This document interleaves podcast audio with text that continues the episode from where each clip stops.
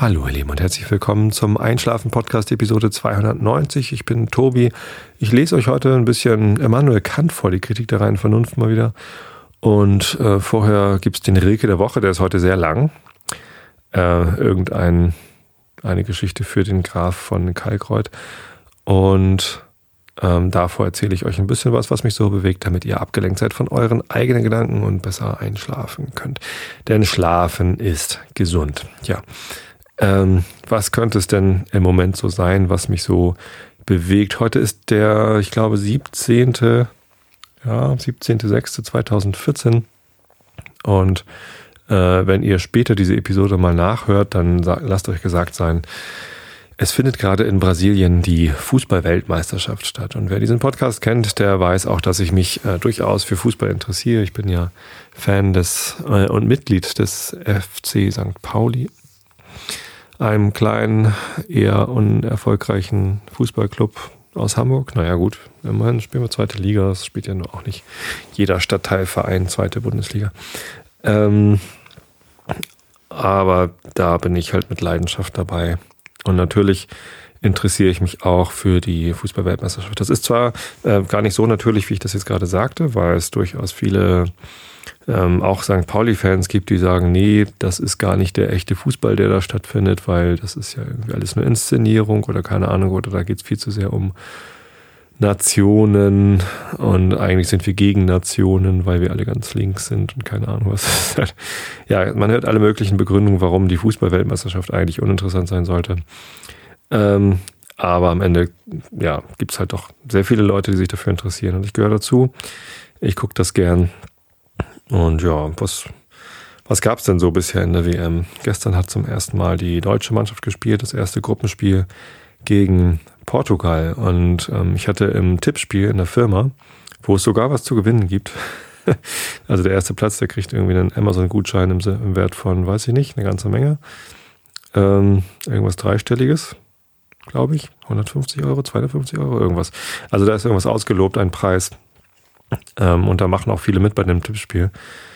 Und ich stehe insgesamt sehr, sehr schlecht da. Ich bin so schlecht in ein Tippspiel gestartet wie noch nie. Ich bin sonst immer eigentlich ähm, so einigermaßen gut dabei. Liegt nicht von komplett daneben. Aber an dieser WM habe ich bisher im Tippspiel nur vier Punkte bekommen. Ne, für die richtige Tendenz gibt es einen Punkt, für den richtigen äh, Torabstand gibt es äh, zwei Punkte und für das richtige Ergebnis gibt es drei Punkte. Und ich glaube, ich habe einmal das Ergebnis richtig und einmal die Tendenz und sonst nichts. Das ist irgendwie recht frustrierend, dass ich irgendwie alle Partien bisher falsch getippt habe, äh, inklusive der deutschen Partie. Und zwar habe ich auf Portugal gesetzt, 1 zu 0, weil ich dachte, Cristiano Ronaldo, der kann zur Not irgendwie das Spiel allein gewinnen. Die deutsche Mannschaft, die überrascht halt. Na, das ist halt, das war mir auch klar, dass die, ähm, also erstens war mir klar, dass es eine starke Mannschaft ist. Ich will die Mannschaft jetzt nicht schlecht reden oder so, aber es gibt immer wieder so Situationen, wo man denkt, äh, damit hat jetzt keiner gerechnet. Und ähm, ich hatte ja schon nicht damit gerechnet, dass das überhaupt eine gute Idee ist, ohne Stürmer zur WM zu fahren. Na gut, Klose ist dabei als Stürmer. Aber ähm, naja, man hätte ja noch einen Max Kruse mitnehmen können oder einen Volland oder so. Und ähm, ich, ich halte es, ich, hielt es für ein, ein Experiment, aber äh, offensichtlich äh, ist es keins, denn die deutsche Mannschaft ist ganz furios gestartet mit einem 4 zu 0 Sieg gegen äh, Portugal in einem Spiel, das wirklich ähm, eine ziemlich klare Sprache gesprochen hat. Also der, das erste Tor war ein Elfmeter und äh, da gibt's auch nichts zu diskutieren. Das war ein Elfmeter, Götze ist da festgehalten worden, aber unnötig. Das war die erste Dummheit, die Portugal begangen hat in dem Spiel. Ähm, da standen sie zu dritt um Herrn Götze drumherum und ähm, man, man hätte eigentlich nichts machen müssen, einmal Ball weggrätschen oder keine Ahnung was. Zumindest sah es nicht so aus, als wäre äh, Götze in der Lage gewesen, ein Tor zu schießen, wenn sie ihn nur durchgelassen hätten. Im weiteren Spielverlauf hat Götze noch des Öfteren gezeigt, dass er nicht in der Lage ist, den Ball da reinzukriegen. Ähm, zumindest bisher nicht. Aber äh, sei es drum, ähm, es gab den Elfmeter, der war berechtigt, wenn auch dumm von Portugal. Und Müller macht ihn rein. Ähm, war gut geschossen. Der Torwart fliegt sogar in die richtige Ecke. Äh, kann man ruhig machen. Ich glaube übrigens, dass alle, die sich nicht für Fußball interessieren, jetzt schon eingeschlafen sind. Und ich gratuliere euch dazu. Ich habe das Thema auch bewusst gewählt. Ich habe heute beim Mittagessen mit einem Arbeitskollegen oder mit, mit vier, fünf Arbeitskollegen standen wir zusammen und haben uns über genau dieses Spiel unterhalten. Und der eine ist tatsächlich fast eingeschlafen, weil er sich halt einfach nicht für Fußball interessiert. Und alle, die sich für Fußball interessieren, finden es wahrscheinlich auch langweilig, denn ich habe eine totale 0815-Meinung, was irgendwie ähm, dieses Spiel angeht, glaube ich. Hm, naja, vielleicht habe ich eine nicht ganz 0815-Meinung, wenn es um den Umgang mit dem Nationalismus und der Nationalmannschaft geht. Da komme ich vielleicht später nochmal drauf, aber es ist eigentlich auch wie zu erwarten in meinem Podcast maximal entspannt und irgendwie, ja, mit einem leichten Kopfschütteln über, über Extremisten, die ähm, an Deutschland Fähnchen an Autos festmachen wollen, ob jemand Nationalist ist oder nicht oder Nazi ist oder nicht. Da, ich weiß nicht. Ich finde, da kann man echt sich einfach mal locker machen und entspannen.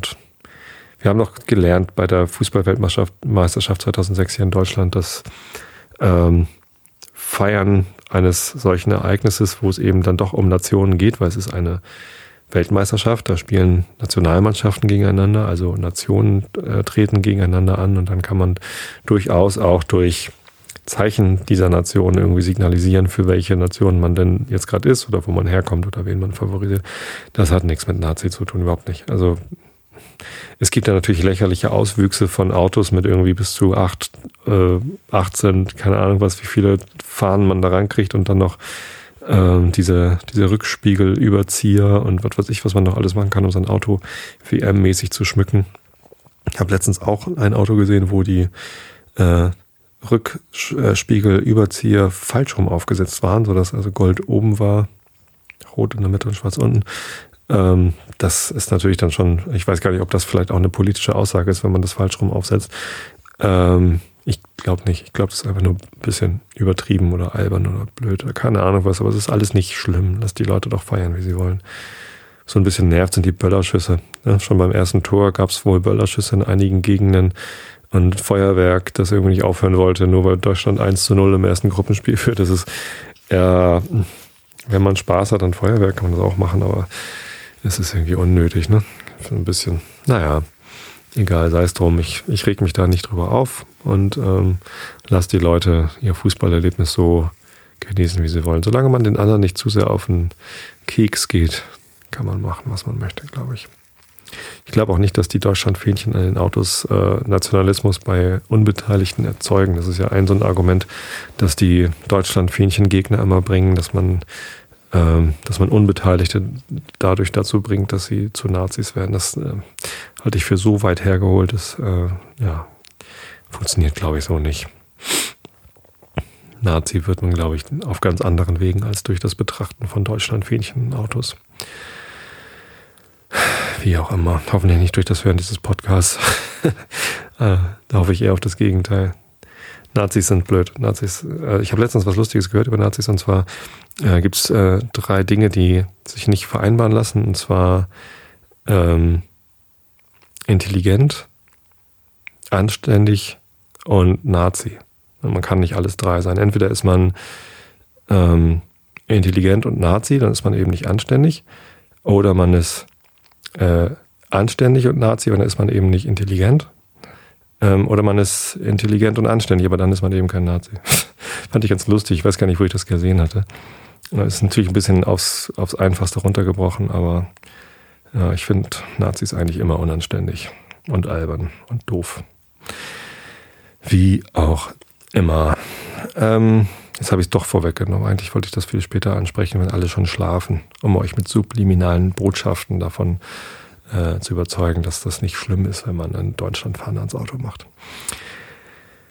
Ja, Deutschland führte 1 zu 0 nach kurzer Zeit. Ähm, das 2 zu 0 war ein Kopfball von, der Hummel äh, nach einer Ecke. Herr Hummels hat ein Tor gemacht. Ähm, warum nicht? Kann man mal machen. Nach dem Standard ein Tor ist jetzt nicht so die, die Stärke der, der deutschen Nationalmannschaft. Aber es ist durchaus eine Sache, die mal passieren kann. Kann eigentlich noch viel häufiger passieren. Nach, Eck, nach Eckbällen Tore. Gegen St. Pauli sind in der letzten Saison relativ viele Tore, zumindest in der ersten, äh, in der Hinrunde. In der Rückrunde dann nicht mehr ganz so viele, glaube ich, aber in der Hinrunde hat St. Pauli ständig nach Ecken Tore kassiert und dann hieß es schon, ja, das ist die große Schwäche und das kann man sich natürlich dann auch einreden. Vielleicht ist es jetzt die große Schwäche der portugiesischen Nationalmannschaft. Ähm, zumindest stand es dann irgendwie schon nach einer halben Stunde 2 zu 0. Ähm, viel besser als erwartet.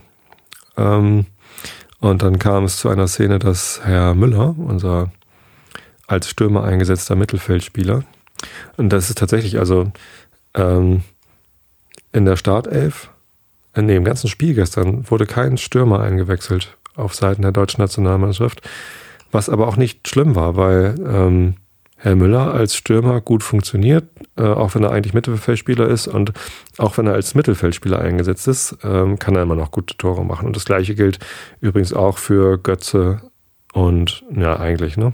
Gestern jetzt nicht, aber war ja auch nicht mehr notwendig.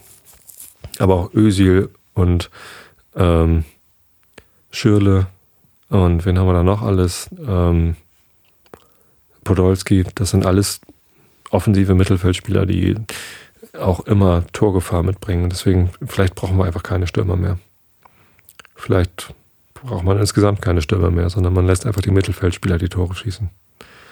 Ja, weiß ich nicht. Ähm, der Plan von Herrn Löw ist zumindest aufgegangen. Ähm, Müller hat vorne ordentlich äh, Stress gemacht, ist dann von Herrn Pepe, einem Verteidiger der Brasilianer, ähm, gestoppt worden. Dabei hat Herr Müller die, die Faust von Herrn Pepe ins Gesicht bekommen. Die gehört da nicht hin, die Faust, aber es war kein Faustschlag, es war kein, keine, keine Tätigkeit. Tätlichkeit, sagt man Tätigkeit oder Tätlichkeit? Weiß es gerade gar nicht. Ja, es war zumindest keine, keine Aggression, sondern ja, un, unnötig, dass die Faust da ist und ja, die kann man mal abkriegen und, und durch den Zweikampf insgesamt ist Müller zu Boden gegangen, was jetzt auch nicht dramatisch ist. Er hat sich ja nicht auf den Boden gewälzt vor Schmerzen. Er hat sich das Gesicht gehalten, was so ein bisschen, ja, war der Schlag, hat er da jetzt irgendwie Schmerzen von der Faust? Ich weiß es nicht. Das war vielleicht, also dass er sich da sein Gesicht gehalten hat, war vielleicht eine Sache, die man äh, kritisieren könnte an der Reaktion von Herrn Müller. Ähm, Herr Pepe hat es dann auch so gleich getan, ist zu ihm hingegangen und hat ihn angeschnauzt und mit seinem Kopf den, den Herrn Müller äh, berührt am Kopf. Auch das war kein Schlag. Das war eine, ja, ein Stoß, äh, aber kein Kopfstoß im Sinne von Sinedin Sidan, der seinerzeit äh, durchaus einen äußerst unwürdigen Abgang gemacht hat mit einem sehr aggressiven Kopfstoß. Ähm, sondern das war irgendwie eine Berührung. Auf diese Berührung mit dem Kopf äh, hat Müller allerdings dann äh, wieder ganz normal reagiert. Und zwar ist er aufgesprungen und hat sich aufgeregt. Das ist auch gerechtfertigt. Das muss, kann man auch machen. Also da hat er jetzt zumindest nicht so getan, als sei er mit einer Platzwunde am Kopf verletzt und hat sich irgendwie dahin hingeworfen. Also da, da sehe ich einfach keine Kritik gegenüber Müller. Der hat auch nicht nach einer roten Karte gefordert oder sonst wie was, sondern der Schiri kam halt sofort an, äh, hat die rote Karte gegen Pepe gezogen was in meinen Augen äh, einen Ticken zu hart war. Also zu, man muss ja auch bedenken, zu dem Zeitpunkt stand es 2 zu 0 für Deutschland. Und ähm, das war irgendwie, ich weiß gar nicht die genaue Minute, irgendwas in den 30ern. Also noch weit vor Ende der ersten Halbzeit. Und der Schiri hat damit dann mal eben die Partie entschieden. Also da stand einfach fest, okay, Deutschland führt 2 zu 0. Portugal ist ab da in Unterzahl und das Ding war damit durch. Da gab es nichts mehr dran zu rütteln. Also ähm, und auch deshalb fand ich die rote Karte einfach zu hart, denn es war kein, kein Schlag im Sinne von, ich hau dir die, die Nase ein. Es war auch kein Kopfstoß im Sinne von, ich brech dir den Schädel durch. Äh, es war sicherlich ungeschickt und dumm. Das war also die zweite große Dummheit der Portugiesen, also diesmal eine individuelle äh, vom Herrn Pepe. Ähm, und man, man kann da sicherlich auch die rote Karte für geben, aber man muss das, glaube ich, nicht. Und deswegen habe ich mich so ein bisschen bevorteilt gefühlt in dem Moment. Ich mich persönlich natürlich nicht, sondern ich sah die deutsche Mannschaft ein bisschen bevorteilt. Das, das hätte sich der Schiri irgendwie sparen können. Er hätte irgendwie gelb geben können wegen Motzen oder äh, was auch immer. Dann aber vielleicht auch Müller. Kann, ich weiß es nicht. Also das war nicht, nicht nötig. naja, aber dann nahm das Spiel halt seinen Lauf. Gab noch zwei weitere Tore ähm, von Herrn Müller, so dass er jetzt mit drei Toren schon mal ganz gut äh, ins Turnier gestartet ist. War hinterher auch sehr glücklich und hat sich im Interview dann auch äh, Mühe gegeben, zu, auszudrücken, dass er da nicht als ähm, ja, dass er nicht doof aussehen wollte in der Szene, wo es dann die rote Karte gab. Das heißt, ihm war das äh, wohl auch klar, dass das jetzt keine Notwendigkeit war, ähm, dass es da zu einer roten Karte kam. Aber ja, nun, ich meine, was soll man machen, ne? So, so richtig schlimm. Äh, ähm, so richtig schlimm finde ich es jetzt nicht, dass man da so ein bisschen bevorteilt worden ist. Tja, 4 zu 0, guter Start ins Turnier. Ähm, kann man mal machen. Ja, und das gegen Portugal. Ghana und USA ist dann ja, also das, das erstmals das Spiel anders ausgegangen, als ich dachte. Ich habe leider die Zusammenfassung auch noch nicht gesehen. Ich hatte auf Ghana getippt. Die USA haben 2 zu 1 gewonnen. Ähm, was mir jetzt mal den, den Eindruck vermittelt, dass Ghana nicht so stark ist, wie ich sie vermutet hatte. Aber vielleicht ist, sind die USA auch einfach viel stärker und die werden Gruppenerster. Man weiß es nicht. Aber ja, also ich glaube schon, dass die deutsche Mannschaft da eine gute Chance hat, die nächste äh, Runde bzw. das Achtelfinale zu erreichen. Ja, ansonsten gab es ja schon ein paar wirklich schicke Spiele. Ähm, ich hatte übrigens auch auf Spanien getippt, als, sowohl als Gruppensieger als, als, als auch als Sieger der Partie äh, gegen Holland. Das wiederum haben die Holländer 5 zu 1 für sich entschieden. Eine grandiose Partie. Also wirklich toll, äh, wie der Herr Robben da ähm, durchaus manchmal ein bisschen zu eigensinnig, eigennützig, ähm, selbstherrlich, um dieses Wort, was auch schon in diesem Podcast eine Rolle gespielt hat. Äh, also die Selbstherrlichkeit zelebrierend äh, nimmt der Herr Robben da die spanische Abwehr auseinander. Ähm, nur wenn man zwei solche Tore macht, wie er sie gemacht hat, dann äh, darf man auch selbstherrlich sein, glaube ich. Also da verzeiht man ihm dann jeden Alleingang äh, und sagt nicht, ja, hätte es mal abgegeben, hätten wir noch ein Tor geschossen. Das gab so zwei, drei Situationen, wo er das hätte tun können, ähm, zusätzlich zu denen, wo er es getan hat. Und ja, da, also darf man, glaube ich, einfach wirklich keinerlei Kritik üben an Herrn Robben. Van Persie geht jetzt natürlich als fliegender Holländer in die WM-Geschichte ein. ein herrliches Tor. Äh, vor allem äh, zählt das eigentlich als Flugkopfball, wenn man nach dem Kopfball erst fliegt, weil das war ja so komisch eingesprungen. Und dann trifft er den, mit seinem Kopf den Ball noch, bevor er, glaube ich, abhebt und fliegt erst dann, so mit so einem richtig schönen Bauchklatscher äh, auf den Rasen. Es gab eine ganz tolle Zeitlupe von diesem Sprung, wie er halt dem Ball so hinterher guckt mit ganz großen Augen und man erkennt so richtig in seinem Gesichtsausdruck, dass er selber total überrascht ist, was da gerade passiert und äh, er fliegt halt, guckt den Ball hinterher, staunt mit großen Augen und denkt so, oh Gott, der ist ja wirklich drin, das gibt's ja gar nicht und äh, landet dann doch recht unwirsch auf dem Boden und frisst Gras. Ähm, sehr, sehr schöne Aufnahme. Also da habe ich Spaß dran gehabt. Insgesamt war das Spiel ähm, äußerst sehenswert. Kann man, kann man durchaus die, zumindest die Zusammenfassung nochmal empfehlen. Hat Spaß gemacht. Ja, Brasilien hat äh, das Eröffnungsspiel gegen Kroatien gewonnen. Das war, äh, da hatte ich immerhin die Tendenz richtig. Ich glaube, ich hatte 2 zu 0 getippt. Nee, stimmt, da hatte ich sogar den Abstand richtig. Ich hatte 2 zu 0 getippt und dann ist es 3 zu 1 ausgegangen. Dann muss ich irgendwo anders nochmal, vielleicht sogar zweimal die Tendenz richtig gehabt haben. Ich weiß es nicht mehr. Ist ja auch wurscht. Was interessiert euch mein Tippspiel? Ähm, ähm, ja, auch tolle Partie. Ne? WM fängt an. Ich habe die Eröffnungsfeier leider nicht gesehen, da haben wir noch geprobt mit der Band. Dann haben wir gemeinsam uns vor die Glotze gesetzt und ähm, das Eröffnungsspiel geguckt. Und wenn das erste Tor, was fällt, ein Eigentor vom, äh, vom Gastgeber und WM-Favoriten, weil also vor der WM hieß es ja aus allen Ecken, dass Brasilien der Hauptfavorit wäre und dann gibt es so ein Favoritenfeld an Mannschaften, die immer mal wieder gehandelt werden als Favorit. So Deutschland ist mit dabei und Chile ist dabei und äh, Belgien gilt auch immer wieder als Geheimtipp. Deswegen hatte ich die übrigens äh, gestern auch irgendwie mit einem 2 zu 1 Sieg gegen Nigeria. War es Nigeria? Nee, Nigeria hat gegen, gegen Iran gespielt. Gegen wen hat denn Belgien verloren. Ah, habe ich gerade nicht im Kopf. Naja, kann ja jeder selber nachgucken. Ähm, ja, es gibt halt eine Reihe von, von, von Favoriten, aber ähm, äh, was mache ich jetzt gerade? Ich gucke hier gerade in, in den Chat. Der Vale fragt sich, wie anständig mit Nazi zusammengeht.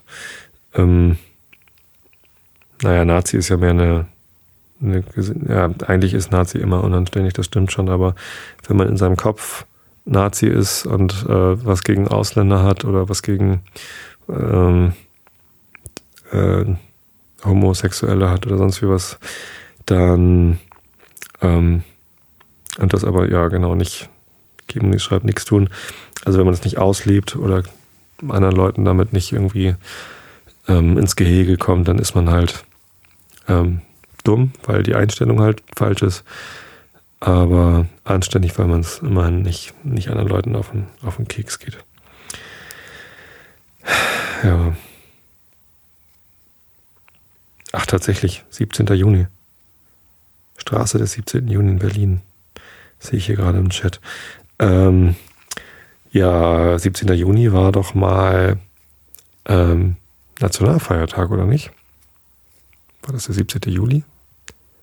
Wann war denn das? Tag der deutschen Einheit sogar? Ja, ich glaube schon. Und ähm, nach, der, nach dem Mauerfall äh, und der Wiedervereinigung wurde dann der 3. Oktober zum Tag der deutschen Einheit ähm, weil da eben dann die Wiedervereinigung stattgefunden hat. Und ja, genau. Danke Kimonis für das äh, Bestätigen. Bis zur Wende war der 17. Juni der Tag der deutschen Einheit wegen des ähm, Aufstandes gegen die SED. Richtig. Stimmt. Mensch, das Datum hatte ich komplett verdrängt. Ist ja auch schon ein bisschen her, ne? Wann, wann war die Wiedervereinigung? 91, ne? Ich glaube, 89 war Mauerfall, 90 oder war die Wiedervereinigung schon 90? Dann gab es ganz schnell gab's Wahlen. Wann haben wir denn beschlossen, dass Deutschland wieder ein Land ist? War das 90 oder 91? Meine Güte. Könnt ihr mal bitte irgend, äh, mein, mein Geschichts, äh, meine Erinnerung, ich meine, das ist ja Geschichte, die ich selber noch aktiv miterlebt habe. Das ist ja unfassbar, dass ich mich nicht an das Jahr erinnern kann. An, an das Jahr des Mauerfalls kann ich mich natürlich sehr, sehr gut erinnern. Das war ja eigentlich auch der größere Einschnitt äh, in die deutsche Geschichte, die ich live miterlebt habe. Ähm, halbes Jahr vor dem Mauerfall stand ich noch e, vor eben jener Mauer. Ähm, da war nämlich Kirchentag in Berlin. Da als Besucher des Kirchentags war ich dann dort und habe die Mauer noch gesehen. Und war, wie alt war ich denn da? 89. Ähm, in dem Jahr bin ich 15 geworden. 74 bin ich geboren. Rechne mal eben aus. 84, ja.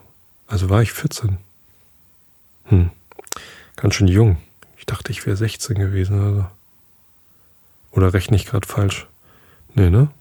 Ich bin 15 geworden. Ach, Leute, ähm, wer jetzt noch nicht schläft, ähm, der sollte vielleicht doch lieber einen anderen Podcast hören, weil langweiliger kann es ja kaum noch werden. Ähm, Gibt es noch irgendwas zur Fußball-WM zu sagen? Ich finde ja, wir sollten einfach entspannt die Spiele angucken oder eben nicht. Es gibt ja auch genügend Leute, die sich äh, überhaupt nicht für Fußball interessieren, die sich trotzdem über die WM freuen. Und das geht eben so, dass wenn äh, die deutsche Nationalmannschaft spielt, dann äh, sind die Straßen wie leer gefegt und die, die Läden sind alle leer. Ähm, das wird jetzt irgendwie beim nächsten Spiel am Samstag nicht so die Rolle spielen, weil wir einen Ladenschluss gesetzt haben, äh, gesetzt haben in Deutschland. Aber am äh, Montag gestern hat das äh, Spiel um 18 Uhr stattgefunden und da gibt es ja durchaus Läden, die dann noch geöffnet haben. Und ich kann mir gut vorstellen, dass sowas wie ein Mediamarkt oder wie ein Edeka oder so, dass die halt wirklich komplett leer sind ähm, äh, ja, wenn die deutsche Nationalmannschaft bei der WM spielt, da, da ist halt einfach keiner. Dann kann man ganz gemütlich einkaufen, hat den ganzen Laden für sich. Das ist natürlich eine schöne Sache. Frag mich manchmal, ob man das so raushängen lassen muss, aber ähm, warum auch nicht? ist ja nichts Schlimmes, sich über seine Ruhe zu freuen ähm, und das dann zu twittern. Man twittert ja heutzutage alles Mögliche. Manchmal twittert man auch zu viel äh, und denkt nicht drüber nach. Aber ich glaube, dass es alles nicht so schlimm ist, wenn man zu viel twittert. Ja, ähm, was erwarte ich noch von der WM? Also erstens erwarte ich noch viele weitere schöne Spiele und mir macht es wirklich Spaß, äh, die, auch die Spiele ohne deutsche Beteiligung zu gucken, weil da wirklich ähm, tolle Sachen stattfinden. Also gerade, weiß nicht, wenn, wenn Spanien äh, oder Holland spielen, das sind tolle Mannschaften. Das Frankreich-Spiel habe ich leider nicht gesehen. Ähm, es gibt noch mehr Mannschaften, wo ja entweder halt Spieler aus der Bundesliga mit dabei sind. Australien zum Beispiel. Äh, da spielt der Lecky, ähm, der in der letzten Saison noch gegen St. Pauli ein Tor geschossen hat. Äh, und ich so in meinem Kopf dachte, oh, Lecky Mio äh, nämlich für den FSV Frankfurt. Da ist er unter Vertrag. Die, ähm, die australische Nationalmannschaft, die hat irgendwie nur einen Star in Anführungsstrichen, der aber auch relativ unbekannt ist. Und ehrlich gesagt habe ich den Namen auch gerade nicht parat. Der spielt, glaube ich, irgendwo in England. Ähm, und ansonsten sind das halt, ja, ne, so Zweitligaspieler und so, die halt nicht gerade von, von Weltruhm um, umgeben sind. Der FSV Frankfurt ist jetzt nicht gerade der erfolgreichste Verein in der deutschen ähm, Liga-Landschaft. Aber Herr Lecky wird äh, in der nächsten Saison ausgeliehen vom FSV Frankfurt an den ähm, FC Ingolstadt. Heißen die FC in Ingolstadt? Ich weiß es gar nicht so genau. Äh, und zu Ingolstadt habe ich eine ganz, äh, ganz freundschaftliche Einstellung. Wahrscheinlich vor allem, weil der Ralf Gunesch da spielt. Ralf Gunesch ist ein St. Pauli Urgestein, ein, ein, ein Alumni, St. Pauli-Alumni, ähm, der halt dann leider vor zwei Jahren, glaube ich, von, äh, vom FC St. Pauli nicht weiter verpflichtet worden ist und dann nach Ingolstadt gegangen ist, wo er einen ganz anständigen Job macht. Leider hat er sich in der letzten äh, Saison verletzt, aber der Ralf Gunisch ist einfach einer, das ist ein, ein herzensguter Mensch. Der ist äh, ein ganz toller Typ, der ähm, super Aktionen macht und äh, dieses äh, St. Pauli-mäßige, wir treten füreinander ein und wir helfen einander ähm, und wir, wir stehen für die gute Sache, die äh, das, das zieht er einfach äh, weiter durch und äh, hat er, glaube ich, auch in Ingolstadt einen sehr guten Stand damit. Also er ist auch dort sehr, sehr beliebt und gut aufgenommen, äh, macht da tolle Aktionen. Jetzt gerade wieder hat er eine super Aktion gemacht und zwar ein T-Shirt designt, das er äh, in St. Pauli-Farben übrigens, mit Braun, äh, aber auch in Schwarz gibt's das. Und da ist so, äh, es gibt ja gerade diesen Trend, ich weiß gar nicht, wo der herkommt, dass man äh, so in zwei Reihen Großbuchstaben ohne Konsonanten schreibt. Und er hat FLG RLL ähm, hingeschrieben, was dann quasi die Abkürzung für Felgenralle ist. Sein Spitzname ist nämlich Felgenralle, weil er so ein Autonah ist und gerne äh, Auto fährt und er ist ein ganz autobegeisterter Typ. Deswegen ist der äh, FC Ingolstadt, heißt er, glaube ich. Doch, FCI. Ja, ähm, auch ein toller Verein für ihn, weil der ja, ähm, in Ingolstadt gibt es, glaube ich, nicht viel außer Audi. Ich weiß es gar nicht, ich war noch nie da. Das ist bestimmt eine tolle Stadt. Entschuldigung, ich will hier niemandem zu nahe treten. Aber Audi ist halt der Hauptsponsor von, von, Ingolstadt, von der Ingolstädter Fußballmannschaft. Und deswegen passt Felgenralle da auch ganz gut hin. Ähm, und er hat auch ein sehr großes Herz für Tiere, hat da letztens irgendwie einen Hund aus dem Ingolstädter Tierheim ähm, übernommen, der irgendwie aufgepöppelt werden musste und hat davon immer Fotos getwittert. Und jetzt hat er eine gute Freundschaft zu den Leuten im Tierheim aufgebaut anscheinend und äh, macht ein T-Shirt, das kostet 20 Euro 26. Äh, seine Rückennummer ist 26, äh, daher kommt das. Äh, die 20 vorweg ist einfach nur, also ich, ich glaube 14 Euro kostet wohl das T-Shirt und ähm, äh, 6 Euro gehen pro T-Shirt an das Tierheim. Oder irgendwie 5 oder so. Ich weiß es nicht, ich glaube 6. Und ähm, das finde ich eine tolle Sache. Ich finde das T-Shirt cool und habe mir dann auch gleich so eins bestellt. Ähm, das bedeutet übrigens nicht, dass er die jetzt in St. Pauli-Farben gemacht hat, ähm, dass er äh, den FC Ingolstadt nicht mag. Ich glaube äh, ganz im Gegenteil, er kann sich auch sehr gut mit Ingolstadt identifizieren.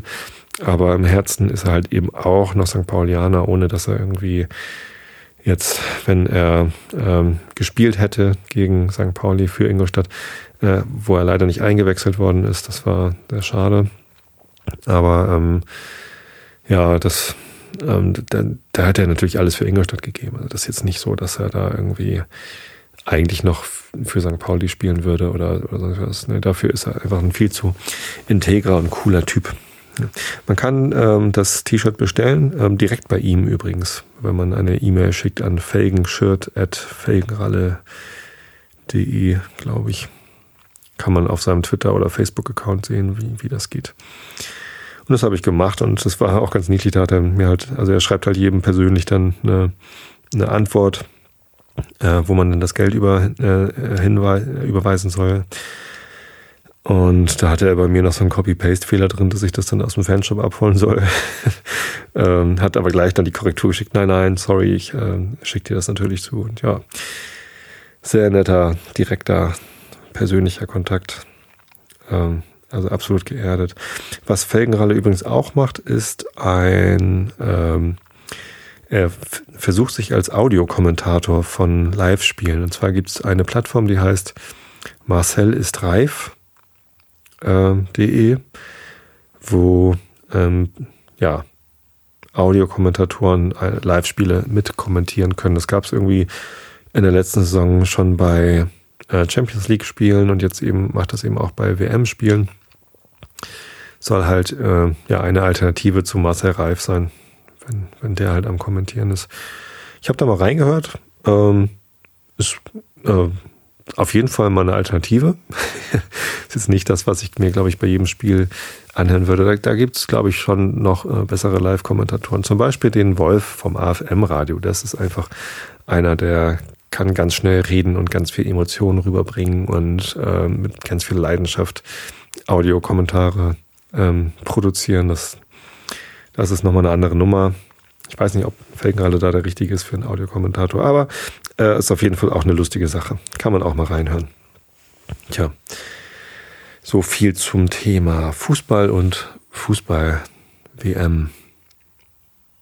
Oder? Wollte ich noch irgendwas sagen? Mein Tipp, wer Weltmeister wird, den solltet ihr euch lieber nicht anhören, weil ich offensichtlich mit meinen vier kümmerlichen Punkten in der, ähm, im Tippspiel nicht der richtige Tippgeber bin. Ich hatte übrigens im Tippspiel auf Brasilien getippt als Weltmeister. Äh, und das halte ich auch immer noch für realistisch, weil ich mir vorstellen kann, wenn zum Beispiel Deutschland äh, gegen Brasilien spielt. Deutschland hat zwar gestern eine fantastische Leistung geboten, aber gegen Brasilien passiert dann bestimmt wieder sowas wie im Finale vor zwölf Jahren in, äh, was war das, Japan und Südkorea oder so. Äh, ich weiß gar nicht genau, wo das Finale war, in Seoul vielleicht. Ähm, wo ähm, Oliver Kahn eben dann doch zweimal hinter sich greifen muss. Da gibt es einen ganz tollen Song. Jetzt fällt mir wieder der Künstler nicht ein. Äh, das ist ganz schlecht. Ein Singer-Songwriter aus Deutschland hat einen ganz tollen Fußballsong geschrieben. Ähm, Jan heißt er mit Vornamen, der Nachname. Ach, äh, er ist der Sänger von der Band Herr Nilsson. Die Band Herr Nilsson gibt es leider nicht mehr. Ähm, aber darüber könnt ihr es rausfinden. Wenn ihr mal googelt nach Herr Nilsson und sowas wie CD, dann findet ihr eine ganz großartige CD, die heißt Einfacher sein. Ähm, und da ist der Song auch drauf, glaube ich, als Bonustrack. Muss man genau auf, aufpassen, dass man eine richtige CD kauft. Gibt es, glaube ich, verschiedene aus Hidden Track, genau, das ist ein Hidden Track auf der CD Einfacher sein von hier Nilsson. Gesungen von Jan äh, Dings. Und wenn Jan jetzt äh, in seiner Singer-Songwriter-Tätigkeit äh, Auftritte macht, da habe ich ihn letztens irgendwann mal gesehen vor ein paar Jahren, dann spielt er auch diesen Song auf Nachfrage. Ich habe ihn einfach gebeten, den zu spielen, weil ich den so cool finde. Da beschreibt er die Szenen in diesem Finale Deutschland gegen Brasilien 2002 mit dem japanischen Monsun. Vielleicht war es dann doch eher in Japan, das Finale, in Tokio vielleicht. Kann gut sein. Zumindest ja, ist die deutsche Mannschaft dann eben auch, auch wenn es damals ganz andere Spieler waren als heute, da war, glaube ich, keiner dabei, der jetzt wieder, oder war Klose? Moment mal, das ist ja schon die fünfte WM für Klose. Ja, der war also 2002 auch schon mit dabei. Ähm, außer Klose, naja, ist die Mannschaft komplett durchgetauscht. Trotzdem glaube ich, dass die deutsche Mannschaft immer dann eben doch für die Überraschung gut ist, dass sie in einem Spiel gegen Brasilien auf einmal keine Ideen mehr haben und nichts zustande bekommen. Wenn man sich mal Ösel anguckt, wie der gegen Chile gespielt hat, ähm, da war einfach mal nichts. So, keine Torgefahr, keine guten Ideen. Und wenn Ösel so einen Tag erwischt und die Brasilianer einen guten Tag erwischen, dann äh, können wir das mal locker irgendwie 5 zu 0 verlieren. Spiel gegen Brasilien. Auch wenn sie gestern gegen Portugal so toll gespielt haben. Also macht euch nichts vor. Äh, noch ist die WM für niemanden gewonnen. Ähm, ich glaube, ich bleibe bei meinem Tipp, dass Brasilien Weltmeister wird. Aber äh, da stehen noch diverse andere Mannschaften im Weg. Vielleicht wird es auch Mexiko.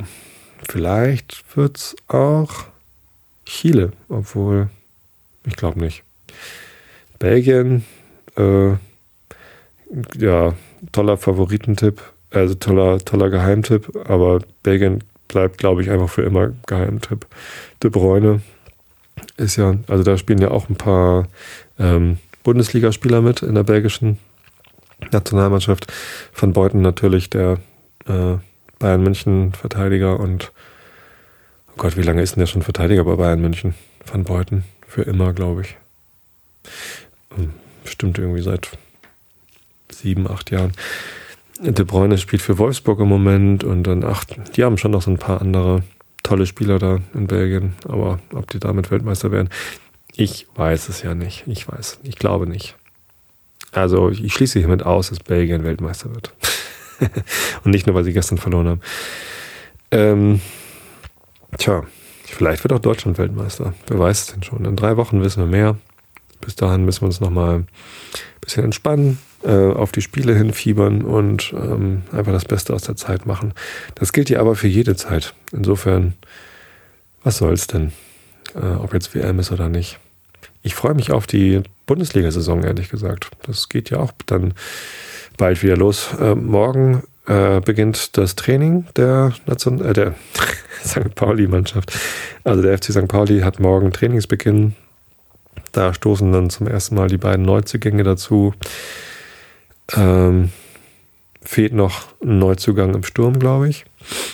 Ähm, mal sehen. Die haben ja noch ein paar Tage Zeit. Der ähm, Asusi, unser Sportchef, hat gesagt, er wartet mal mit den weiteren Verpflichtungen bis nach der WM, weil äh, in der WM werden ja auch immer mal Leute gescoutet. Ähm, ich glaube das ehrlich gesagt eher,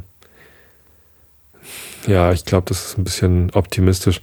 Also die Idee vom Herrn Asusi ist, dass äh, Bundesligamannschaften vielleicht äh, oder auch Zweitligamannschaften sich äh, bei der WM dann Spieler ausgucken, die halt aus exotischen Ländern, also ich meine, jetzt die, die, die Starmannschaften, da kennt man alle Spieler, ne? Wenn man irgendwie die spanische Nationalmannschaft anguckt, da ist keiner dabei, der gescoutet werden muss, sondern die kennt man und die kosten alle etliche Millionen und keine Ahnung was da, da braucht man gar nicht irgendwie drauf zu achten. Aber vielleicht entdeckt ja so eine Mannschaft wie der FSV Frankfurt einen äh, Torjäger aus, äh, weiß ich nicht, ähm, Ghana oder Nigeria oder sonst woher. Ich meine, in Ghana sind auch etliche bekannte Spieler dabei. Aber vielleicht äh, äh, ja, irgendeinen neuen Australier oder so, den man vorher nicht auf dem Zettel hatte. Und dann verpflichten die den und dadurch wird vielleicht ein Spieler verfügbar, der vorher beim FSV Frankfurt unter Vertrag war. Das ist, glaube ich, so die Überlegung von Herrn Asusi, unserem Sportchef beim FC St. Pauli. Und das kann ja auch passieren. Aber ich glaube nicht. Ich glaube, die Scouts von heute, die können durchaus auch die Spieler von Nationalmannschaften schon vor der WM ordentlich scouten, weil irgendwie in der Welt rumjetten und sich Spieler angucken von diesen Spielern in ihren Mannschaften ist ja mittlerweile auch nicht mehr so unüblich und so ein großes Problem. Insofern bei den Budgets, die ja, gerade deutsche Fußballvereine mittlerweile haben, sind da die Reisekosten, glaube ich, nicht mehr so das Ding. Außerdem gibt es ganz gutes Videomaterial ähm, überall. Ich, ich, weiß gar nicht, wie Scouts arbeiten, ehrlich gesagt. Aber ähm, ja, ich glaube nicht, dass wir nach der WM so viel andere, größere, mehr Chancen haben, als jetzt noch Spieler zu verpflichten. So, genug Fußball für heute. Genug gelangweilt. Gibt es noch irgendwas anderes außer Fußball? Ja, Musik natürlich. Ähm, wir haben einen, einen Auftritt gespielt mit der Band. Horst Blank. Äh, wir sind ja nur noch zu dritt. Christian, Gesang und Gitarre, Kade, Gitarre und Background-Gesang und ich mit Bass und Background-Gesang. Und ähm, ja, das funktioniert tatsächlich recht gut. Also macht Spaß. Den Leuten macht Spaß. Es war im Rahmen von dem Festival 48 Stunden Wilhelmsburg. Da haben wir am Sonntagnachmittag um drei bei Strobels im Garten gespielt. Ich wusste überhaupt nicht, was mich da erwartet. Das war halt in irgendeiner Seitenstraße mitten in Wilhelmsburg ein Privatgarten, wo, ja, der war schon recht groß, der Garten. Das ist halt nicht Stadtgebiet im Sinne von, hier ist ein Mehrfamilienhaus und hinten sind drei Quadratmeter Garten, sondern das war so die, die Einfamilienhäuser-Ecke in Wilhelmsburg. Es gibt sehr, sehr schöne Ecken in Wilhelmsburg, die total ruhig mit großzügigen Grundstücken und, und alter Bebauung da irgendwie rumstehen. Ähm, sehr nette Gegend, ähm, großer Garten mit viel Grün. Wir hatten einen sonnigen Tag erwischt ähm, und es gab halt eine Terrasse, die so ein bisschen höher gelegt war, die sehr gut als Bühne funktioniert hat und darüber war ein großes äh, Segel von einem Segelboot, also ein, ein Segelbootsegel drüber gespannt, das uns so ein bisschen Schatten gegeben hat. Und es waren so, weiß nicht, 20, vielleicht 20 entspannte Leute da. Ähm, keine unentspannten Leute. Ein paar kannte man sogar noch. Ähm, ich meine, Katte ist in genau der Straße aufgewachsen, ne, unser Gitarrist. Ähm, und Christian ist ja auch Wilhelmsburger, der kannte da auch den einen oder anderen. Ähm, und ja, wir haben da unser Set runtergespielt. Sehr entspannt. Es funktioniert echt ganz gut in Akustik. Man muss gar nicht immer laut mit E-Gitarren und Schlagzeug sein. Ähm, wir haben das ja auch letztes Jahr schon so gemacht und ich fühle mich damit mittlerweile sehr, sehr wohl. Die eigenen Songs, die wir umgestrickt haben von Rock und Punk und laut auf Akustik und entspannt, die, die funktionieren mittlerweile. Die sind eingespielt und wir wissen, was wir tun. Das, das fühlt sich ganz gut an. Ja, und entsprechend hat es auch den Leuten ganz gut gefallen ähm, was sie nicht nur durch Applaus geäußert haben, sondern äh, die eine hat gesagt, hier, ich heirate nächstes Jahr und ihr spielt bitte auf meiner Hochzeit. Das fand ich so ein bisschen komisch, weil ich ja früher als Jugendlicher Hochzeitsfotograf war. Bin also mit der Kamera meines Vaters, der hatte einen Nikon, äh, nee, nicht Nikon, sondern Minolta Dynax 7XI. Ähm, zuvor sogar eine Minolta X700. Ähm, das sind Spiegelreflexkameras, äh, die halt äh, analog sind, also nicht digital. Ähm, und mit diesen Kameras haben wir halt die ganze Hochzeit begleitet. Von der Kirche ähm, über Porträtfotos, Gruppenfotos bis hin zum Saal. Denn hier in Norddeutschland auf dem Lande, lest euch ruhig mal das Buch Fleisch ist mein Gemüse durch oder schaut euch den Film an oder wie auch immer, ähm, so ist es hier wirklich. Hochzeiten finden auf dem Saal statt. Die ganze Familie wird eingeladen und es ist ein, ähm, ein sehr traditionelles Fest. Es gibt halt äh, ein großes Essen, wo äh, so Begleitmusik im Hintergrund plätschert. Dann gibt es, ähm, werden die Tische zur Seite geräumt und es gibt Tanzmusik, sowas wie Kornblumen blau und rote Lippen muss man küssen und diese ganzen Tanzklassiker werden halt rauf und runter gespielt. Dazu wird immer so ein bisschen Top 40 äh, gemischt, was halt gerade so in den Charts ist. Ähm, und die Leute schieben sich halt über die Tanzfläche und tanzen.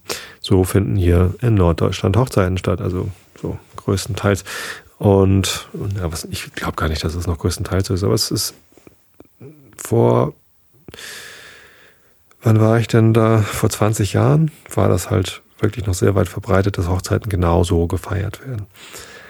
Und ähm, ja, wenn ich mir jetzt vorstelle, auf so einer Hochzeit mit der Band als Tanzband zu spielen, das funktioniert halt gar nicht, weil die Musik, die wir machen, das ist halt keine Tanzmusik. Ähm, das funktioniert, glaube ich, eher schlecht, sondern naja, vielleicht doch, aber irgendwie, ich, ich glaube nicht dran, dass es eine gute Idee wäre, uns als Tanzband zu heuern. Das, das funktioniert, glaube ich, nicht gut, weil dann auch die Erwartung, dass wir die ganzen Standards bringen, irgendwie gegeben ist. Und das können wir halt nicht, weil wir die nicht können und auch nicht spielen wollen, sondern wir spielen halt die Songs, die uns gut gefallen und die wir mit unseren eigenen Ideen so zum Leben erwecken können. Ähm, da sollte man die Erwartung vorher nochmal klären. Ähm, andererseits, die hat uns ja da gesehen und würde halt genau das, was wir dort gemacht haben, auch auf ihre Hochzeit kriegen. Und wenn sie das möchte, kann sie das gerne haben. Ja, machen wir gern. Ähm, aber wir haben noch eine andere Auftrittsmöglichkeit äh, gleich angeboten bekommen und zwar in einem Weinladen. Äh, Ravenborg, äh, ein Importeur für spanische Weine, hat einen Laden an der Elbchaussee. Das ist so eine recht reiche Gegend von Hamburg, aber er hat mir gleich versichert, dass sie mehr so die, ja, dass, dass sie nicht so schickimicki-Weine haben, sondern auch so ganz bodenständige Sachen. Ähm, wobei ich nicht glaube, dass alle, die in der Elbchaussee wohnen, irgendwie schickimicki-mäßig drauf sind. Ähm, sondern ja, da, da gibt es halt teure Häuser, aber es gibt da auch normale Häuser. Insofern ähm, bin ich mal gespannt, was das für ein Weinladen ist. Und dort, ja, vielleicht werden wir da demnächst mal live zu sehen sein. Die macht so einerseits Konzerte im Weinladen, wo dann so 50 Leute Platz finden, eher so ja, klein und kuschelig. Ähm, und dann haben sie aber auch noch einen großen Veranstaltungsraum, wo man halt mit 200, 300 Leuten reinpasst und dann auch mit Eintritt und so. Ne? Also die Konzerte da im Weinladen sind wohl eher kostenlos und man es wird erwartet, dass man halt einen Wein kauft. es gibt auch Weinausschank dann und ein bisschen Tapas und so. Ähm, aber naja, mal, mal schauen, was da so passiert. Das war zumindest ähm, eine Sache, die mich dann überrascht hat, dass man aufgrund von so einem Gig dann gleich irgendwie zwei Angebote bekommt, wo man auch spielen könnte. Es hat sich also nicht nur für den Spaß und die Freude am Auftritt selbst gelohnt, dort zu spielen, sondern vielleicht auch noch für hinterher mal sehen, was draus wird. Zumindest der, der Gig selbst hat uns ähm, auch sehr viel Spaß gemacht, in einer komplett entspannten Umgebung dort zu spielen. Alle haben sich gefreut. Entspannung ist ja eh so mein, mein Kernthema, auch in diesem Podcast. So, jetzt gucke ich nochmal eben im Chat, ob es irgendwelche Fragen und Hinweise und Anmerkungen gibt. Das Finale fand in Japan statt, tatsächlich im Nissan-Stadion anscheinend, hat Vale herausgefunden. Vielen Dank. Jan Böttcher, genau, vielen Dank. Äh, hat auch wer herausgefunden. Jan Böttcher heißt der Typ, der ähm, diesen Oliver Kahn-Song geschrieben hat. Und der Beitritt der DDR in die Bundesrepublik Deutschland war am 3. Oktober 1990. Auch von Vale. Dankeschön, der Vale ist toll, genau. Aber Shownoter sind eben alle toll.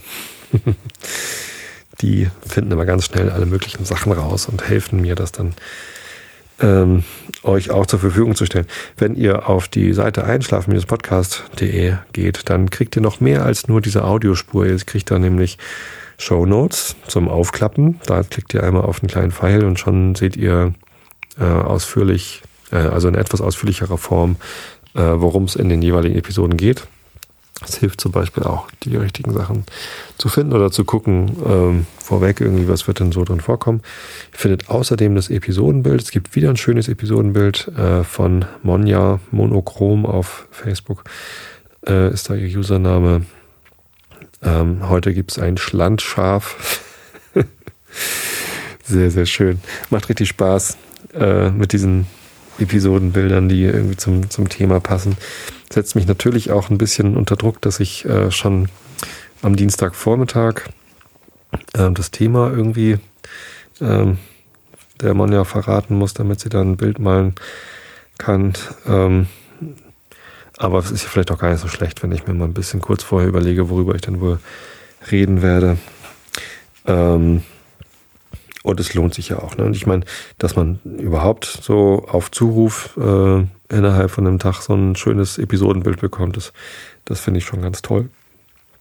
ja, vielen Dank an Shownoter und äh, die Grafik an dieser Stelle noch einmal.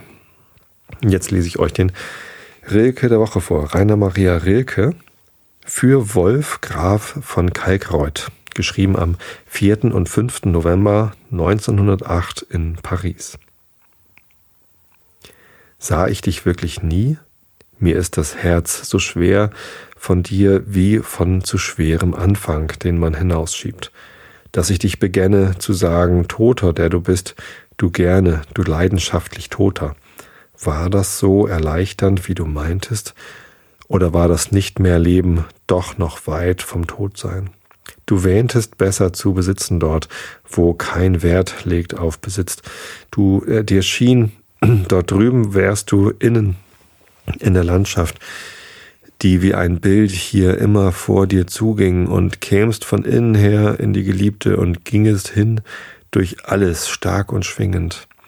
O dass du nun die Täuschung nicht zu lang nachtrügest, deinem knabenhaften Irrtum, dass du gelöst in einer Strömung Wehmut und hingerissen, halb nur bei Bewusstsein in der Bewegung um die fernen Sterne, die Freude fändest, die du von hier fort verlegt hast, in das Todsein deiner Träume. Wie nahe warst du lieber hier an ihr? Wie nah, wie war sie hier zu Hause, die, die du meintest, die ernste Freude deiner strengen Sehnsucht, wenn du, enttäuscht vom Glücklich, Glücklichsein und Unglück, dich in dich wühltest und mit einer Einsicht mühsam heraufkamst, unter dem Gewicht beinahe zerbrechend deines dunklen Fundes, da trugst du sie, sie, die du nicht erkannt hast, die Freude trugst du, deines kleinen Heilands Last trugst du durch dein Blut und holtest über. Was hast du nicht gewartet, dass die Schwere ganz unerträglich wird? Da schlägt sie um und ist so schwer, weil sie so echt ist. Siehst du, dies war vielleicht dein nächster Augenblick. Er rückte sich vielleicht von vor deiner Tür den Kranz im Haar zurecht, da du sie zuwarfst. Oh, dieser Schlag. Wie geht er durch das Weltall, wenn irgendwo vom harten, scharfen Zugwind der Ungeduld ein offenes ins Schloss fällt? Wer kann beschwören, dass nicht in der Erde ein Sprung sich hinzieht durch gesunde Samen? Wer hat erforscht, ob in gezähmten Tieren nicht eine Lust zu töten geilig aufzuckt, wenn dieser Ruck ein Blitzlicht in ihr Hirn wirft? Wer erkennt den Einfluss, der von unserem Handeln hinüberspringt in eine Nahspitze und wer begleitet ihn, wo alles leitet, dass du zerstört hast, dass man dies von dir wird sagen müssen bis in alle Zeiten. Und wenn ein Held bevorsteht, der den Sinn, den wir für das Gesicht der Dinge nehmen, wie eine Maske abreißt und uns rasend Gesichter aufdeckt, deren Augen längst uns lautlos durch verstellte Löcher anschauen, dies ist Gesicht und wird sich nicht verwandeln, das du zerstört hast. Blöcke lagen da, und in der Luft um sie war schon der Rhythmus von einem Bauwerk kaum mehr zu verhalten. Du gingst herum und sahst nicht ihre Ordnung. Einer verdeckte dir den anderen, jeder schien dir zu wurzeln, wenn du im Vorbeigehen an ihm versuchtest, ohne rechtes Zutrauen, dass du ihn hübest. Und du hobst sie alle in der Verzweiflung, aber nur, um sie zurückzuschleudern in den klaffen Steinbruch in denen sie ausgedehnt von deinem Herzen nicht mehr hineingehen. Hätte eine Frau die leichte Hand gelegt auf dieses Zornes noch zarten Anfang, wäre einer, der beschäftigt war, im Innersten beschäftigt, dir still begegnet, da du stumm hinausgingst, die Tat zu tun. Ja, hätte nur dein Weg vorbeigeführt an einer Wachenwerkstatt, wo Männer hämmerten, wo der Tag sich schlicht verwirklicht, wäre in deinem vollen Blick nur so viel Raum gewesen, dass das Abbild von einem Käfer, der sich müht, hineinging. Du hättest jäh bei einem hellen Einsehen die Schrift gelesen, deren Zeichen du seit deiner Kindheit langsam in dich eingrubst. Von Zeit zu Zeit versuchend, ob ein Satz dabei sich bilde, ach, erschien dir sinnlos. Ich weiß, ich weiß, du legst davor, Nee, du lagst davor und griffst die Rillen ab, wie man auf einem Grabstein die Inschrift abfühlt. Was dir irgend Licht zu brennen schien, das hieltest du als Leuchte vor diese Zeile. Doch die Flamme losch, ehe du begriffst, vielleicht von deinem Atem, vielleicht vom Zittern deiner Hand, vielleicht auch ganz von selbst. wie Flammen manchmal ausgehen. Du lasest's nie, wir aber wagen nicht zu lesen durch den Schmerz und aus der Ferne. Nur den Gedichten sehen wir zu, die noch über die Neigung deines Fühlens abwärts die Worte tragen, die du wähltest. Nein, nicht alle wähltest du. Oft ward ein Anfang dir auferlegt als Ganzes, den du nachsprachst wie einen Auftrag. Und erschien dir traurig. Ach, hättest du ihn nie von dir gehört. Dein Engel lautet jetzt noch und betont denselben Wortlaut anders, und mir bricht derf Jubel aus, der, aus seiner Art zu sagen, der Jubel über dich. Denn dies war dein, dass jedes Liebe wieder von dir abfiel, dass du im Sehenwerden den Verzicht erkannt hast und im Tode deinen Fortschritt. Dieses war dein, du Künstler, diese drei offenen Formen. Sieh, hier ist ein Ausguss des, der ersten Raum um dein Gefühl. Und da aus jener zweiten schlag ich dir das Anschauen, das nichts begehrt, des großen Künstlers anschauen. Und in der dritten, die du selbst zu früh zerbrochen hast, da kaum der erste Schuss bebender Speise aus des Herzens Weißglut hineinfuhr, war ein Tod von guter Arbeit vertieft gebildet, jener eigene Tod, der uns so nötig hat, weil wir ihn leben und dem wir nirgends näher sind als hier. Dies alles war dein Gut und deine Freundschaft. Du hast es oft geahnt, aber dann aber hat das Hohle jener Formen dich erschreckt. Du griffst hinein und schöpftest Leere und beklagtest dich. O alter Fluch der Dichter, die sich beklagen, wo sie sagen sollten, die immer urteilen über ihr Gefühl, statt es zu bilden, die noch immer meinen, was traurig ist in ihnen oder froh, das wüssten sie und dürften's im Gedicht bedauern oder rühmen. Wie die Kranken gebrauchen sie die Sprache voller Wehleid, um zu beschreiben, wo es ihnen weh tut, statt hart sich in die Worte zu verwandeln, wie sich der Steinmetz einer Kathedrale verbissen umsetzt in des Steines Gleichmut. Dies war die Rettung, Hättest du nur einmal gesehen, wie Schicksal in die Verse eingeht und nicht zurückkommt, wie es drinnen Bild wird und nichts als Bild, nichts anderes als ein Ahnherr, der dir im Rahmen, wenn du manchmal aufsiehst, zu gleichen scheint und wieder nicht zu gleichen. Du hättest ausgeharrt. Doch dies ist kleinlich, zu denken, was nicht war, auch ist ein Schein von Vorwurf im Vergleich, der dich nicht trifft. Das, was geschieht, hat einen solchen Vorsprung vor unserem Meinen, dass wir es niemals einholen und nie erfahren, wie es wirklich aussah. Sei nicht beschämt, wenn dich die Toten erstreifen, die anderen Toten, welche bis ans Ende aushielten. Was will Ende sagen? Tausche den Blick mit ihnen, ruhig, wie es Brauch ist, und fürchte nicht, dass unser Trauern dich seltsam belädt, so dass du ihnen auffällst. Die großen Worte aus den Zeiten, da Geschehen noch sichtbar war, sind nicht für uns. Wer spricht von Siegen? Überstehen ist alles. So, der nächste Rilke der Woche heißt Sankt Sebastian und ist wieder etwas kürzer. Das war, glaube ich, der längste Rilke, den ich bisher gelesen habe. Kam mir zumindest so vor. Gab bei diesem Rilke teilweise schon so Kant-eske äh, Situationen, wo ich ein reiner Text-to-Speech-Converter war und einfach nur gelesen und vorgelesen habe, ohne wirklich die, die Wörter noch ähm, in mir zuwenden und zu verstehen. Apropos Kant, ähm, da lese ich heute mal wieder weiter. Hm, wir sind in der Kritik der reinen Vernunft bei ungefähr hm, bei 48 Prozent in der digitalen Ausgabe. Und bei dem Kapitel, das da heißt Widerlegung des Mendelssohnschen Beweises der Beharrlichkeit der Seele. Augen zu und zugehört. Und ich habe wieder dran gedacht. Da könnte ich jetzt genauso ein Spiel machen wie das Spiel. Ich weiß nicht, ob ihr das Spiel kennt. Ähm, das geht so, wenn man dran denkt, hat man verloren. Und man spielt es einfach, indem man sagt, ah, ich habe verloren. Und alle, die das Spiel kennen, denken in dem Moment, wenn sie dann begreifen, warum derjenige gesagt hat, dass er verloren hat, auch an das Spiel und haben dann per Definition auch verloren, weil sie eben auch an das Spiel gedacht haben. Ein albernes Spiel, ein Running Gag bei Geeks. Ähm, und ich könnte dieses Augen zu und zugehört, oh, ich habe dran gedacht, dass ich eigentlich immer vergesse, dass ich das sage, ebenfalls zu einem Running Gag machen, aber das ist ja noch viel geekiger, weil noch viel, ja, kleinere Zielgruppe.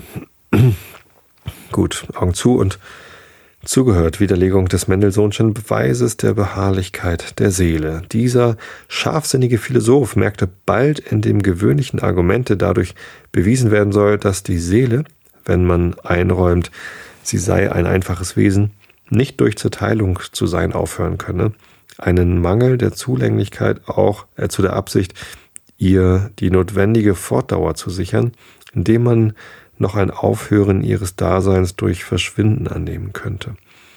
In seinem Phaedon suchte er nun diese Vergänglichkeit, welche eine wahre Vernichtung sein würde, von ihr dadurch abzuhalten, dass er sich zu beweisen getraute, ein einfaches Wesen könne gar nicht aufhören zu sein, weil da es gar nicht vermindert werden und also nach und nach etwas an seinem Dasein verlieren und so allmählich in nichts verwandelt werden könne, indem es keine Teile, also auch keine Vielheit in sich habe, zwischen einem Augenblicke, darin es ist, und dem anderen, darin es nicht mehr ist, gar keine Zeit angetroffen werden würde, welches unmöglich ist. Allein er bedachte nicht, dass, wenn wir gleich der Seele diese einfache Natur einräumen, da sie nämlich kein mannigfaltiges Auseinander, mithin keine extensive Größe enthält, man ihr doch so wenig wie irgendeinem existierenden intensive Größe, das ist, äh, da ist, bin ich letztens darauf hingewiesen worden, ich sollte D.I. nicht immer mit das heißt übersetzen. Äh, oder war das irgendeine andere Abkürzung? Also hier steht D.I. Und ich glaube, es steht für das ist. Äh, heutzutage würde man, glaube ich, eher sagen, das heißt. Und deswegen sage ich immer, das heißt. Aber vielleicht sollte ich lieber D.I. sagen. Das ist aber blöd, aber das ist. Ist denn das richtig? Hm. Einen Grad der Realität in Ansehung aller ihrer Vermögen, ja überhaupt alles dessen, was das Dasein ausmacht, ableugnen könne, welcher durch alle unendlich vielen kleineren Grade abnehmen und so die vorgebliche Substanz, das Ding, dessen Beharrlichkeit nicht sonst schon feststeht, obgleich nicht durch Zerteilung, doch durch allmähliche Nachlassung, Remissio ihrer Kräfte, mithin durch Elangueszenz, wenn es mir erlaubt ist, mich dieses Ausdrucks zu bedienen in nichts verwandelt werden könne. Denn selbst das Bewusstsein hat jederzeit einen Grad, der immer noch vermindert werden kann. Folglich auch das Vermögen, sich seiner bewusst zu sein und so alle übrigen Vermögen. Also bleibt die Beharrlichkeit der Seele als bloß gegen, als bloß Gegenstandes des inneren Sinnes unbewiesen und selbst unerweislich. Obgleich ihre Beharrlichkeit im Leben da das denkende Wesen als Mensch sich zugleich ein Gegenstand äußerer Sinne ist, für sich klar ist, womit aber dem rationalen Psychologen gar nicht Genüge geschieht, der die absolute Beharrlichkeit derselben selbst über das Leben hinaus aus bloßen Begriffen zu beweisen unternimmt. Hier ist jetzt eine Doppelfußnote. Zuerst kommt aber die erste Fußnote. Äh, wo wurde die überhaupt angesetzt. Ich habe gar kein Sternchen gesehen. Hm. Na gut, also erste Fußnote. Klarheit ist nicht, wie die Logiker sagen, das Bewusstsein einer Vorstellung, denn ein gewisser Grad des Bewusstseins, der aber zur Erinnerung nicht zureicht, muss selbst in manchem dunklen Vorstellung anzutreffen sein, weil ohne alles Bewusstsein wir in der Verbindung dunkler Vorstellung keinen Unterschied machen würden, welches wir doch bei den Merkmalen mancher Begriffe, wie der von Recht und Billigkeit und des Tonkünstlers, wenn er viele Noten im Fantasieren zugleich greift, zu tun vermögen. Sondern eine Vorstellung ist klar, wenn, äh, ist klar, in der das Bewusstsein zum Bewusstsein des Unterschiedes derselben von anderen zureicht. Reicht dieser, dieses zwar zur Unterscheidung, aber nicht zum Bewusstsein des Unterschiedes zu, so müsste die Vorstellung noch dunkel genannt werden. Also gibt es unendlich viele Grade des Bewusstseins bis zum Verschwinden. Zweite Fußnote. Diejenigen, welche, um eine neue Möglichkeit auf die Bahn zu bringen, schon genug getan zu haben, glauben, wenn sie darauf trotzen, dass man ihnen keinen Widerspruch in ihren Voraussetzungen zeigen könne, wie diejenigen insgesamt sind, die die Möglichkeit des Denkens, wovon sie nur bei den empirischen Anschauungen im menschlichen Leben ein Beispiel haben, auch nach dessen Aufhörung einzusehen glauben, können durch andere Möglichkeiten, die nicht im Mindesten kühner sind, in große Verlegenheit gebracht werden. Dergleichen ist die Möglichkeit der Teilung einer einfachen Substanz in mehrere Substanzen und umgekehrt das Zusammenfließen, Koalition mehrerer in eine einfache. Denn ob zwar die Teilbarkeit ein zusammengesetztes voraussetzt, so erfordert sie doch nicht notwendig ein zusammengesetztes von Substanzen, sondern bloß von Graden der mancherlei Vermögen einer und derselben Substanz. Gleich wie man sich nun alle Kräfte und Vermögen der Seele, selbst das des Bewusstseins als auf die Hälfte geschwunden denken kann, so doch, dass immer noch Substanz übrig bliebe, so kann man sich auch diese erloschene Hälfte als aufbehalten, aber nicht in ihr, sondern außer ihr, ohne Widerspruch vorstellen. Und das da hier alles, was in ihr nur immer real ist, folglich einen Grad hat, mithin die ganze Existenz derselben, so dass nichts mangelt, halbiert worden, außer ihr als dann eine besondere Substanz entspringen würde. Denn die Vielheit, welche geteilt worden war, schon vorher, aber nicht als Vielheit der Substanzen, sondern jeder, jeder Realität als Quantum der Existenz in ihr und die Einheit der Substanz war nur eine Art zu existieren, die durch diese Teilung allein in eine Mehrheit der Subsistenz verwandelt werden. So können aber auch mehrere einfache Substanzen in eine wiederum zusammenfließen, dabei nichts verloren ginge als bloß die Mehrheit der Subsistenz, indem die eine den Grad der Realität aller vorherigen zusammen in sich enthielte und vielleicht möchten die einfachen Substanzen, welche uns die Erscheinung einer Materie geben, freilich zwar nicht durch einen mechanischen oder chemischen Einfluss aufeinander, aber doch durch einen uns unbekannten, davon jener nur die Erscheinung wäre, durch dergleichen dynamische Teilung der Elternseelen als intensiver Größen Kinderseelen hervorbringen, indem indessen das jene ihren Abgang wiederum durch Koalition mit neuem Stoffe von derselben Art ergänzten. Ich bin weit entfernt, dergleichen Hirngespinsten einen den mindesten Wert oder Gültigkeit einzuräumen. Auch haben die obigen Prinzipien der Analytik hinreichend eingeschärft von den Kategorien als der der Substanz keinen anderen als Erfahrungsgebrauch zu machen. Wenn aber der Rationalist aus dem bloßen Denkungsvermögen ohne irgendeine beharrliche Anschauung dadurch ein Gegenstand gegeben würde, ein für sich bestehendes Wesen zu machen, kühn genug ist, bloß weil die Einheit der Perzeption im Denken ihm keine Erklärung aus dem Zusammengesetzten erlaubt, statt dass er besser tun würde zu gestehen, er wisse die Möglichkeit einer denkenden Natur nicht zu erklären, warum soll der Materialist, ob er gleich ebenso wenig zum Behuf seiner Möglichkeiten Erfahrung anführen kann, nicht zu gleicher Kühnheit berechtigt sein, sich seines Grundsatzes mit Beibehaltung der formalen Einheit des Ersteren zum entgegengesetzten Gebrauche zu bedienen. Tja, ich glaube, den Rest des Beweises ähm, lese ich euch dann später vor. Immerhin ist der Prozentzähler von 48 auf 49 Prozent umgesprungen. Also, ich wünsche euch allen eine gute Nacht. Viel Spaß noch mit der Fußball-WM, egal ob ihr Spaß an den Spielen oder Spaß an Lehren zu bemerken habt. Ähm, genießt die Zeit. Es ist Sommer. Es ist warm draußen. Und ähm, ich hoffe, ihr könnt gut schlafen. Insofern, gute Nacht. Ich habe euch alle lieb. Bis zum nächsten Mal.